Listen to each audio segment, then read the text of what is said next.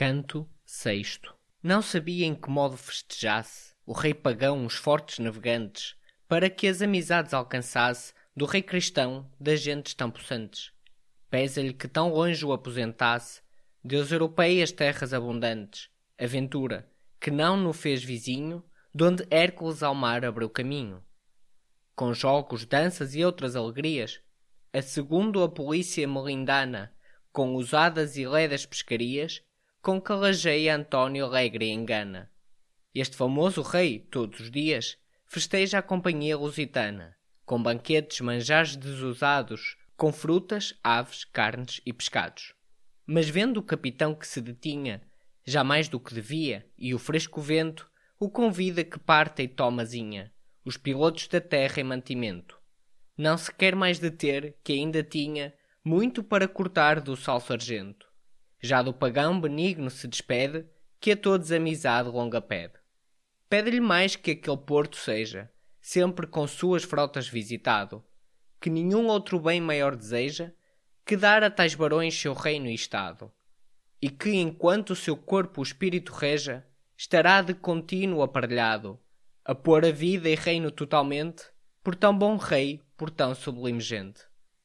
Outras palavras tais lhe respondia, o capitão, logo as velas dando, para as terras da aurora se partia, que tanto tempo há já que vai buscando.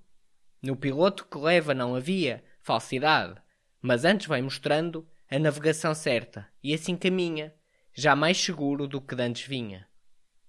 As ondas navegavam do Oriente, já nos mares da Índia e enxergavam os tálamos do sol que nasce ardente, já quase seus desejos se acabavam mas o mal de Tioneu, que na alma sente, as venturas que então se aparelhavam, a gente lusitana delas dina, arde, morre, blasfema e desatina.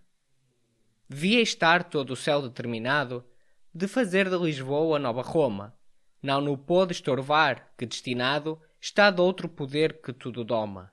Do Olimpo deixa enfim desesperado, novo remédio em terra busca e toma e entra no úmido reino e vai-se à corte daquele a quem o mar caiu em sorte. No mais interno fundo das profundas cavernas altas, onde o mar se esconde, lá de onde as ondas saem furibundas, quando às iras do vento o mar responde. Netuno mora, e moram as jucundas Nereidas e outros deuses do mar, onde as águas campo deixam às cidades que habitam estas úmidas deidades descobre o fundo nunca descoberto das areias ali de prata fina. Torres altas se veem no campo aberto da transparente massa cristalina. Quando se chegam mais os olhos perto, tanto menos a vista determina se é cristal o que vê, se diamante, que assim se mostra claro e radiante.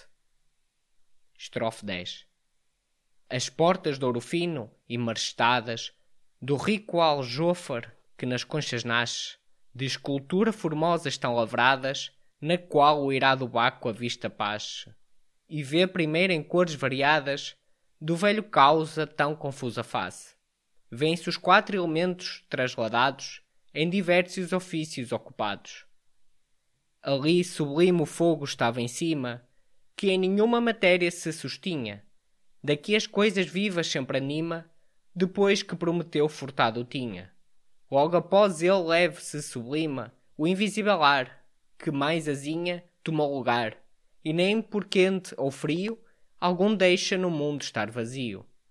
Estava a terra em montes revestida, de verdes ervas e árvores floridas, dando pasto diverso e dando vida às alimárias nelas produzidas. A clara forma ali estava esculpida, das águas entre a terra desparzidas de pescados criando vários modos, com seu humor mantendo os corpos todos. Noutra parte esculpida estava a guerra, que tiveram os deuses com os gigantes, Estatifeu debaixo da alta serra, de Etna, que as flamas lança crepitantes. Esculpido se vê ferindo a terra, Netuno, quando agentes ignorantes dele o cavalo houveram, e a primeira de Minerva Pacífica Oliveira. Pouca tardança faz-lhe o irado, na vista destas coisas, mas entrando nos passos de Netuno, que avisado da vinda sua, o estava já aguardando, as portas o recebe, acompanhado das ninfas, que se estão maravilhando de ver que, cometendo tal caminho, entre no reino d'água o rei do vinho.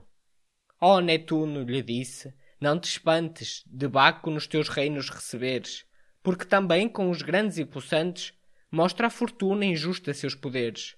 Manda chamar os deuses do mar, antes que fale mais, se ouvir-me o mais quiseres. Verão da desventura grandes modos, ou são todos o mal que toca a todos. Julgando já Netuno que seria estranho caso aquele logo manda Tritão, que chama os deuses da água fria, que o mar habitam de uma e da outra banda. Tritão, que de ser filho se glória do rei e de Salácia venerada, era mancebo grande, negro e feio, trombeta de seu pai e seu correio. Os cabelos da barba e os que descem da cabeça nos ombros, todos eram uns limos prenhes d'água e bem parecem que nunca brando pentem conheceram. Nas pontas pendurado não falecem os negros misilhões que ali se geram. Na cabeça por gorra tinha posta uma muito grande casca de lagosta. O corpo nu e os membros genitais, por não ter ao nadar impedimento, mas porém de pequenos animais do mar todos cobertos cento e cento, camarões e caranguejos e outros mais, que recebem de febe crescimento, ostras e camarões do musgo sujos, as costas com a casca os camujos. Repito, as costas com casca os caramujos. Na mão a grande concha retorcida, que trazia com força já tocava. A voz grande canora foi ouvida por todo o mar que longe retumbava. Já toda a companhia apercebida dos deuses para os passos caminhava. Do Deus que fez os muros de Dardânia destruídos depois da grega insânia. Estrofe 20. Vinha o padre oceano acompanhado dos filhos e das filhas que gerara, Venereu, que com Dóris foi casado, que todo o mar de ninfas povoara. O profeta Proteu, deixando o gado, marítimo pascer pela água amara, ali veio também, mas já sabia, que o padre liou no mar queria. Vinha por outra parte a linda esposa de Netuno, de céu e vesta filha, grave e leda no gesto e tão formosa, que se amansava ao mar de maravilha, vestida com uma camisa preciosa, trazia de delgada beatilha, que o corpo cristalino deixa ver-se, que tanto bem não é para esconder-se. Anfitrite, formosa como as flores, neste caso não quis que falecesse. O Delfim traz consigo que aos amores do rei lhe aconselhou que obedecesse. Com os olhos de que tudo são senhores, qualquer parecerá que o sol vencesse. Ambas vêm pela mão, igual partido, pois ambas são esposas do marido. Aquela que das fúrias da Tamante, fugindo, veio a ter divino estado, consigo traz o filho, belo infante, no número dos deuses relatado. Pela praia brincando vem diante, com as lindas conchinhas que o salgado mar sempre cria, e às vezes pela areia no colo utou a bela panopeia. E o Deus que foi num tempo corpo humano, e por virtude da erva poderosa, foi convertido em peixe, e deste dano lhe resultou da idade gloriosa.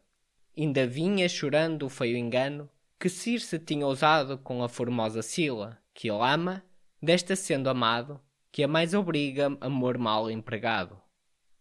Já finalmente todos assentados, na grande sala nobre e divinal, as deusas em riquíssimos estrados, os deuses em cadeiras de cristal. Foram todos o padre agasalhados, que com o tebano tinha assento igual.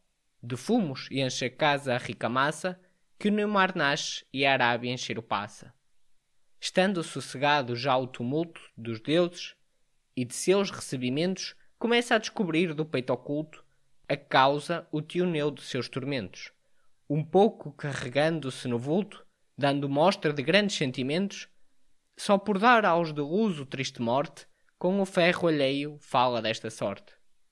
Príncipe, que de juro senhoreias de um polo ao outro polo mar irado, tu, que as gentes da terra toda enfreias, que não passem o termo limitado, e tu, Padre Oceano, que rodeias o inundo universal e o tens cercado, e com justo decreto assim permites, que dentro vivam só de seus limites.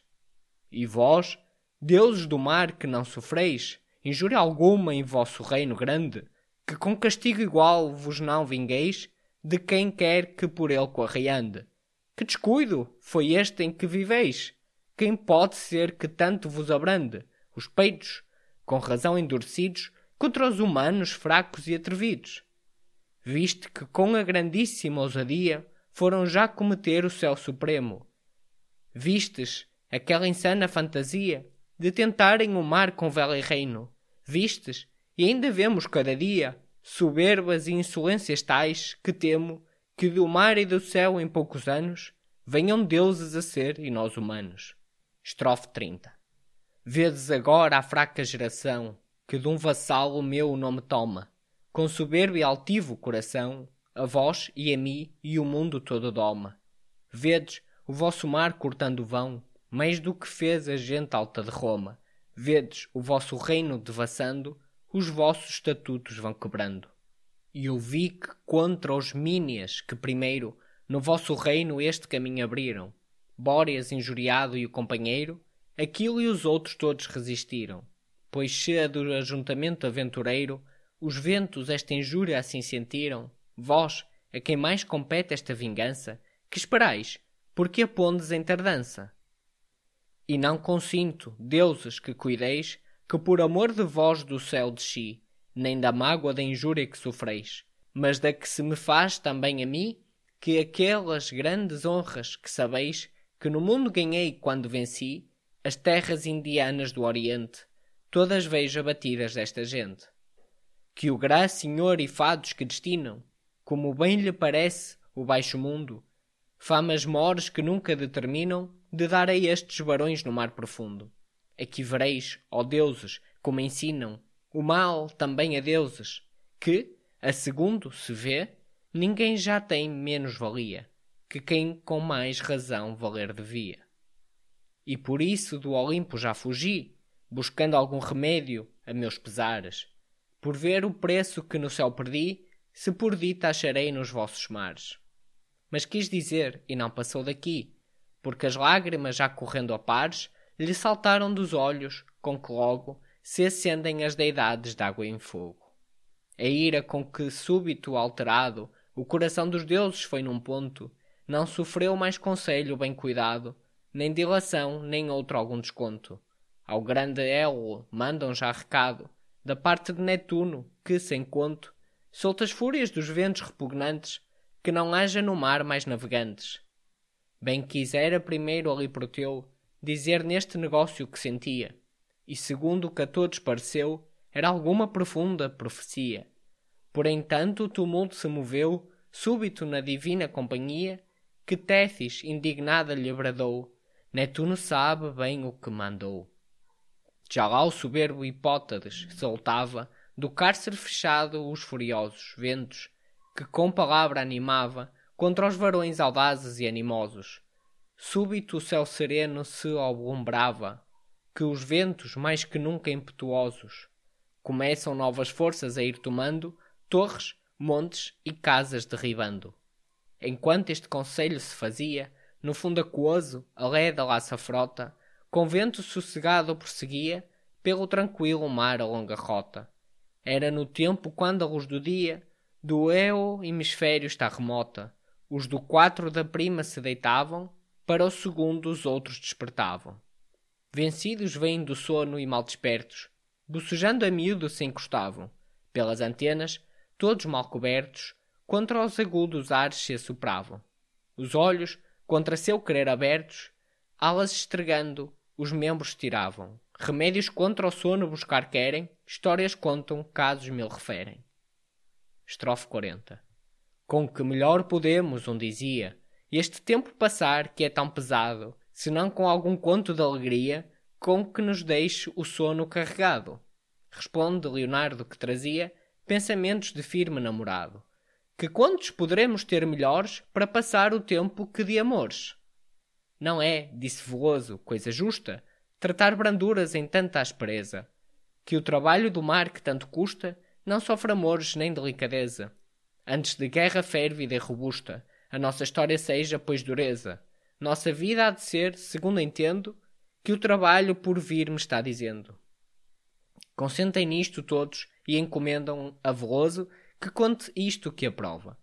Contarei, disse, sem que me repreendam de contar cousa fabulosa ou nova, e porque os que me ouvirem daqui aprendam a fazer feitos grandes de alta prova. Dos nascidos direi na vossa terra, e estes sejam os doze de Inglaterra.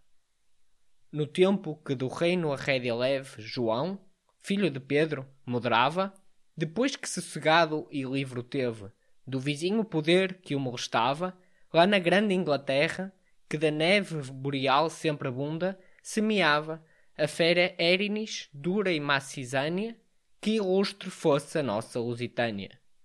Entre as damas gentis da corte inglesa e nobres cortesãos, acaso um dia, se levantou discórdia em ira acesa, ou foi opinião, ou foi porfia. Os cortesãos a quem tão pouco pesa soltar palavras graves de ousadia, dizem que provarão que honras e famas em tais damas não há para ser damas. E que se houver alguém com lança e espada que queira sustentar a parte sua, que eles, em campo rasa ou estacada, lhe darão feia infâmia ou morte crua. A feminil fraqueza pouco usada, ou nunca, a opróbios tais, vendo-se nua de forças naturais convenientes, socorro pede a amigos e parentes. Mas como fossem grandes e possantes, no reino os inimigos não se atrevem, nem parentes, nem férvidos amantes, a sustentar as damas como devem. Com lágrimas formosas e bastantes, a fazer que em socorro os deuses levem, de todo o céu, por rostos de alabastro, se vão todas ao duque de Alencastro. Era este inglês potente e militara com os portugueses já contra Castela, onde as forças magnâminas provara dos companheiros e benigna estrela. Não menos nesta terra experimentara namorados afeitos quando nela a filha viu que tinto o peito doma do forte rei que por mulher a toma. Este, que se correr-lhe não queria, por não causar discórdias intestinas, lhe diz, quando o direito pretendia, do reino lá das terras iberinas, nos lusitanos vi tanta ousadia, tanto primor e partes tão divinas, que eles sós poderiam, se não erro, sustentar vossa parte a fogo e ferro. E, se, agravadas damas, sois servidas, por vós lhe mandarei embaixadores, que, por cartas discretas e polidas, de vosso agravo os façam sabedores, também por vossa parto encarecidas, com palavras de afagos e de amores, lhe sejam vossas lágrimas, que eu creio, que ali tereis socorro e forte esteio. Estrofe 50 Destarte as aconselha o duque esperto, e logo lhe nomeia doze fortes, e por cada dama um tenha certo, lhe manda que sobre eles lancem sortes que elas só doze são, e descoberto, qual a qual tem caído das concertes. Cada uma escreve ao seu por vários modos, e todas a seu rei, e o duque a todos. Já chega a Portugal o mensageiro, toda a corte alvoroça a novidade. Quisera o rei sublime ser primeiro, que não lhe sofre a régia majestade. Qualquer dos cortesãos aventureiro deseja ser, com férvida vontade, F só fica por bem-aventurado quem já vem pelo duque nomeado. Lá na leal cidade, de onde teve origem, como é fama, o nome eterno de Portugal, armar madeiro leve manda o que tem o leme do governo. Apercebem-se os doze, em tempo breve, de armas e roupas de uso mais moderno, de elmos, cimeiras, letras e primores, cavalos e concertos de mil cores já do rei tomado tem licença, para partir do Douro celebrado, aqueles que, escolhidos por sentença, foram do duque inglês experimentando. Não há na companhia diferença de cavaleiro destro ou esforçado, mas um só, que magriço se dizia, de estar de fala à forte companhia. Fortíssimos consórcios, eu desejo, há muito já de andar terras estranhas, por ver mais águas que as do Douro Tejo, várias gentes e leis e várias manhas. Agora que aparelho certo vejo, pois que do mundo as coisas são tamanhas, quero, se me deixais ir só por terra, porque eu serei convosco em Inglaterra. E quando, caso for que eu impedido, por quem das coisas é a última linha, não convosco ao prazo instituído, pouca falta vos faz a falta minha. Todos por mim fareis o que é devido, mas, se a verdade o espírito me adivinha, rios, montes, fortuna ou sua inveja não farão que eu convosco lá não seja. Assim diz, e abraçados os amigos, e tomada licença, enfim se parte. Passa Leão, Castela, vendo antigos lugares que ganhara o pátrio Marte. Navarra, com os altíssimos perigos do Pirineu, que Espanha e Gália parte, vistas enfim de França as coisas grandes, no grande empório foi parar de Frandes. Ali chegado, ou fosse caso ou manha, sem passar se deteve muitos dias, mas dos onze a ilustríssima companha cortam do mar do norte as ondas frias. Chegados de Inglaterra à costa estranha, para Londres já fazem todos vias. Do duque são com festa agasalhados e das damas servidos e animados. Chega-se o prazo e dia assinalado de entrar em campo já com os dois ingleses, que pelo rei já tinha segurado. Armam-se de elmos, grevas e darneses. Já as damas têm por si, fulgente e armado, uma vorte feroz dos portugueses, vestem celas de cores e de sedas, de ouro e de joias mil, ricas e ledas. Mas aquela, a quem for em sorte dado uma griço, que não vinha, com tristeza, se veste, por não ter quem nomeado seja seu cavaleiro nesta empresa. Bem que os onze apregoam que acabado será o negócio assim na corte inglesa, que as damas vencedoras se conheçam, posto que dois e três dos seus faleçam. Estrofe 60 Já num sublime e público teatro se assenta o rei inglês com toda a corte. Estavam três e três e quatro e quatro, bem como cada qual couber em sorte. Não são vistos do sol, do tejo ao batro, de força, esforço e de ânimo mais forte, outros doze sair, como os ingleses, no campo contra os onze portugueses. Mastigam os cavalos, escumando, os óreos freios com feroz semblante. Estava o sol nas ruas rutilando, como em cristal ou rígido diamante. Mas enxerga-se, num e noutro bando, partido desigual e dissonante, dos onze contra onze, quando a gente começa a alvoraçar-se, geralmente. Viram-se todos o rosto onde havia, a causa principal do rebuliço. Eis entra um cavaleiro que trazia armas, cavalo, ao bélico serviço. Ao rei e às damas fala, e logo se ia, para os onze, que este era o grama griço, abraça os companheiros como amigos, a quem não falta certo nos perigos.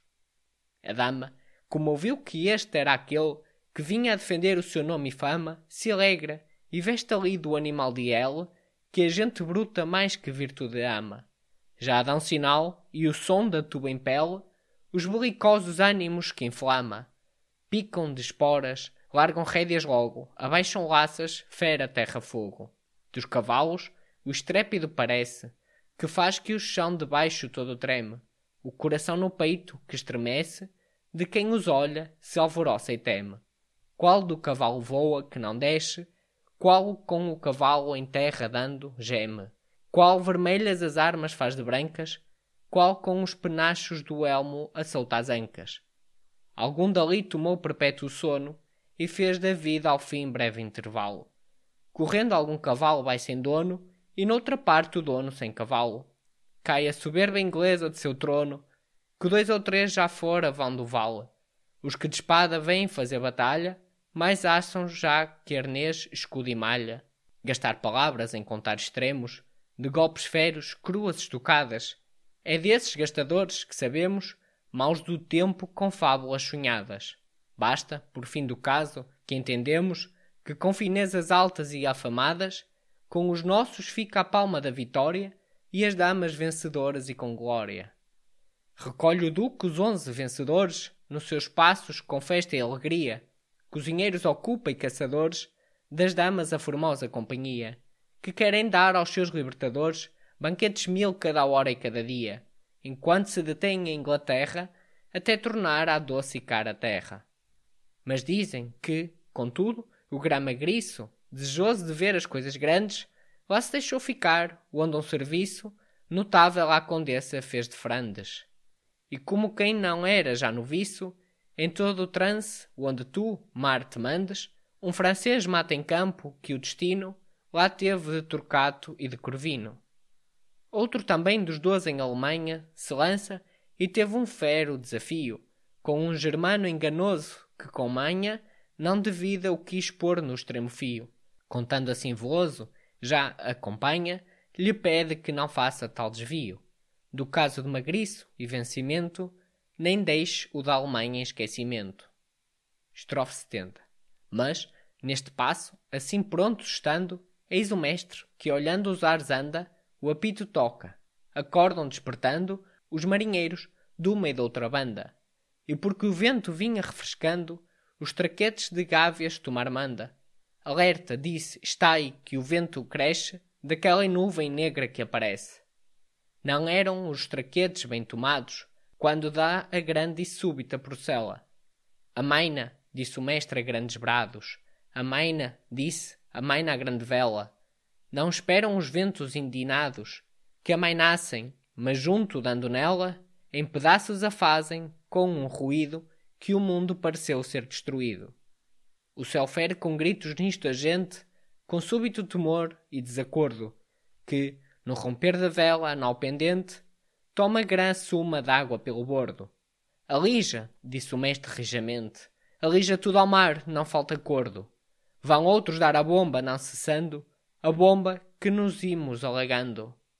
Correm logo os soldados animosos a dar a bomba e, tanto que chegaram os balanços que os mares temerosos deram a não num bordo os derribaram três marinheiros duros e forçosos.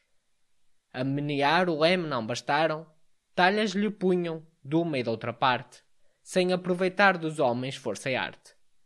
Os ventos eram tais que não puderam mostrar mais força do ímpeto cruel, se para derribar então vieram a fortíssima torre de Babel. Nos altíssimos mares que cresceram, a pequena grandura de um batel mostra a possante nau que move espanto, vendo que se sustém nas ondas tanto. A nau grande, em que vai Paulo da Gama, quebrado leva o mastro pelo meio, quase toda alagada, a gente chama, aquele que a salvar o mundo veio. Não menos gritos vãos ao ar de rama toda a nau de coelho com receio. Com quanto teve o mestre tanto tento, que primeiro amainou que desse o vento. Agora sobre as nuvens os subiam, as ondas de Netuno furibundo. Agora a ver parece que desciam as íntimas entranhas do profundo. Noto, Áustrio, Boras, aquilo queriam arruinar a máquina do mundo. A noite negra e feia se ilumia com os raios em que polo todo ardia. As alciônias aves triste canto, junto da costa brava levantaram, lembrando-se do seu passado pranto, que as furiosas águas lhe causaram. Os delfins, namorados entretanto, lá nas covas marítimas entraram, fugindo à tempestade e ventos duros, que nem no fundo os deixa estar seguios. Nunca tão vivos raios fabricou contra a fera soberba dos gigantes o graferreiro sórdido que obrou do enteado as armas radiantes. Nem tanto o gratunante arremessou relâmpagos ao fundo fulminantes, no gradilúvio donde sós vieram os dois que em gentas pedras converteram. Quantos montes, então, que derribaram, as ondas que batiam denudadas, quantas árvores velhas arrancaram do vento bravo as fúrias indinadas. As forçosas raízes não cuidaram, que nunca para o céu fossem viradas, nem as fundas areias que pudessem, tantos mares que em cima as revolvessem. Estrofe 80. Vendo o Vasco da Gama, que tão perto do fim do seu desejo se perdia, vendo ora o mar até o inferno aberto, ora com nova fúria ao céu subia.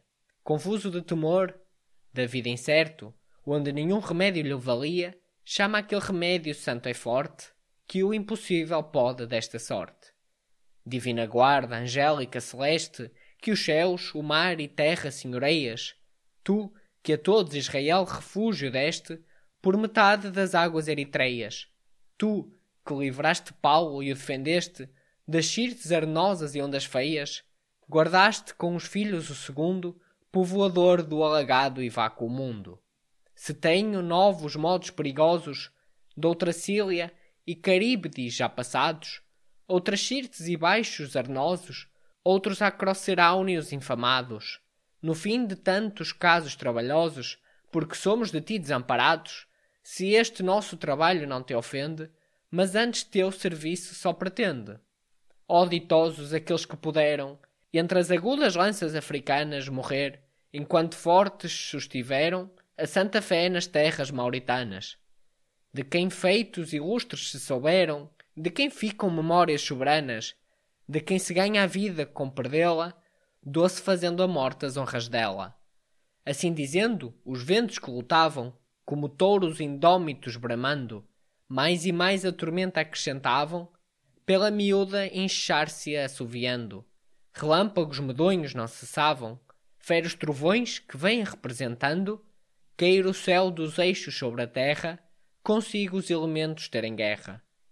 Mas já a amorosa estrela cintilava, diante do sol claro no horizonte, mensageira do dia e visitava a terra e o largo mar com leda fronte. A densa que nos céus a governava, de quem foge o encífero orionte, tanto que o mar e a cara armada vira, tocada junto foi de medo e de ira.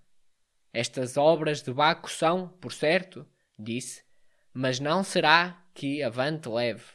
Tão danada atenção que, descoberto, me será sempre humilde a quem se atreve. Isto dizendo, deixa ao mar aberto, no caminho gastando espaço breve, enquanto mandas as ninfas amorosas, grinaldas na cabeça pôr de rosas. Grinaldas manda pôr de várias cores, sobre cabelos, louros à porfia. Quem não dirá que nascem roxas flores sobre ouro natural que o amor enfia? Abrandar determina, por amores, dos ventos a nojosa companhia, mostrando-lhe as amadas ninfas belas, que mais formosas vinham que as estrelas. Assim foi, porque, tanto que chegaram, a vista delas logo lhe falecem, as forças com que dantes pelejaram. E já como rendidos lhe obedecem, os pés e mãos parece que lhe ataram. Os cabelos que os raios escurecem, as bóreas que do peito mais queria, assim disse a belíssima Orítia. Não creias, fero Bóreas, que te creio, que me tiveste nunca amor constante, que brandura é de amor mais certo arreio, e não convém furor a firme amante. Se já não pões tanta insânia freio, não esperes de mim, daqui em diante, que possa mais amar-te, mas temer-te, que amor contigo em medo se converte. Estrofe 90 Assim mesmo a formosa Galateia disse ao fero Noto, que bem sabe, que dias há que em vê-la se recreia, e bem crê que com ele tudo acabe. Não sabe o bravo tanto bem se o creia, que o coração no peito lhe não cabe. De contente de ver que a dama manda, pouco cuida que faz se logo abranda. Desta maneira as outras amansavam, subitamente os outros amadores, e logo à linda Vênus se entregavam, amansadas as iras e os furores. Ela lhe prometeu, vendo que amavam, sempre eterno favor em seus amores, nas belas mãos tomando-lhe homenagem, de lhe serem leais esta viagem. Já a manhã clara dava nos outeiros, por onde o Gantes murmurando soa, quando da celsa gávea os marinheiros enxergaram terra alta pela proa. Já fora de tormenta e dos primeiros mares, o temor vão do peito voa. Disse alegre o piloto melindano, terra é de Calaceu, se não me engano. Esta é, por certo, a terra que buscais, da verdadeira Índia que aparece, e se do mundo mais não desejais, vosso trabalho longo aqui fenece. Sofrer aqui não pode o gama mais, doledem ver que a terra se conhece, os olhos no chão, as mãos ao céu, a mercê grande a Deus agradeceu. As graças a Deus dava, e razão tinha, que não somente a terra lhe mostrava, que com tanto temor buscando vinha, por quem tanto trabalho experimentava.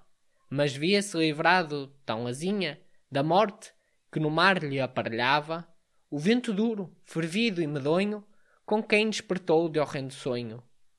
Por meio destes hórridos perigos, destes trabalhos graves e temores, alcançam os que são de fama amigos as honras imortais e graus maiores. Não encostados sempre nos antigos, troncos nobres de seus antecessores, não nos leitos dourados entre os finos animais de Moscóvia zebelinos, não com os manjares novos e esquisitos, não com os passeios moles e ociosos, não com os vários deleites infinitos que afeminam os peitos generosos, não com os nunca vencidos apetitos que a fortuna tem sempre tão mimosos, que não sofra nenhum que o passo mude para alguma obra heroica de virtude, mas com buscar com o seu forçoso braço as honras que ele chame próprias suas, vigiando e vestindo o forjado aço, sofrendo tempestades e ondas cruas, vencendo os torpes frios no regaço do sul e regiões de abrigo nuas, engolindo o corrupto mantimento temperado com um árduo sofrimento. E com forçar o rosto que se enfia, a parecer seguro o ledo inteiro, para o pelouro ardente se assovia e leva a perna ou braço ao companheiro. Destarte, o peito um cal honroso cria, desprezador das honras e dinheiro, das honras e dinheiro que a ventura forjou e não virtude justa e dura. Destarte se esclarece o entendimento que experiências fazem repousado, e fica vendo, corno de alto assento, o baixo trato humano embaraçado. Este, onde tiver força o regimento, direito, e não de efeitos ocupado, subirá, como deve, a ilustre mando, contra a vontade sua e não rogando. Fim do canto sexto.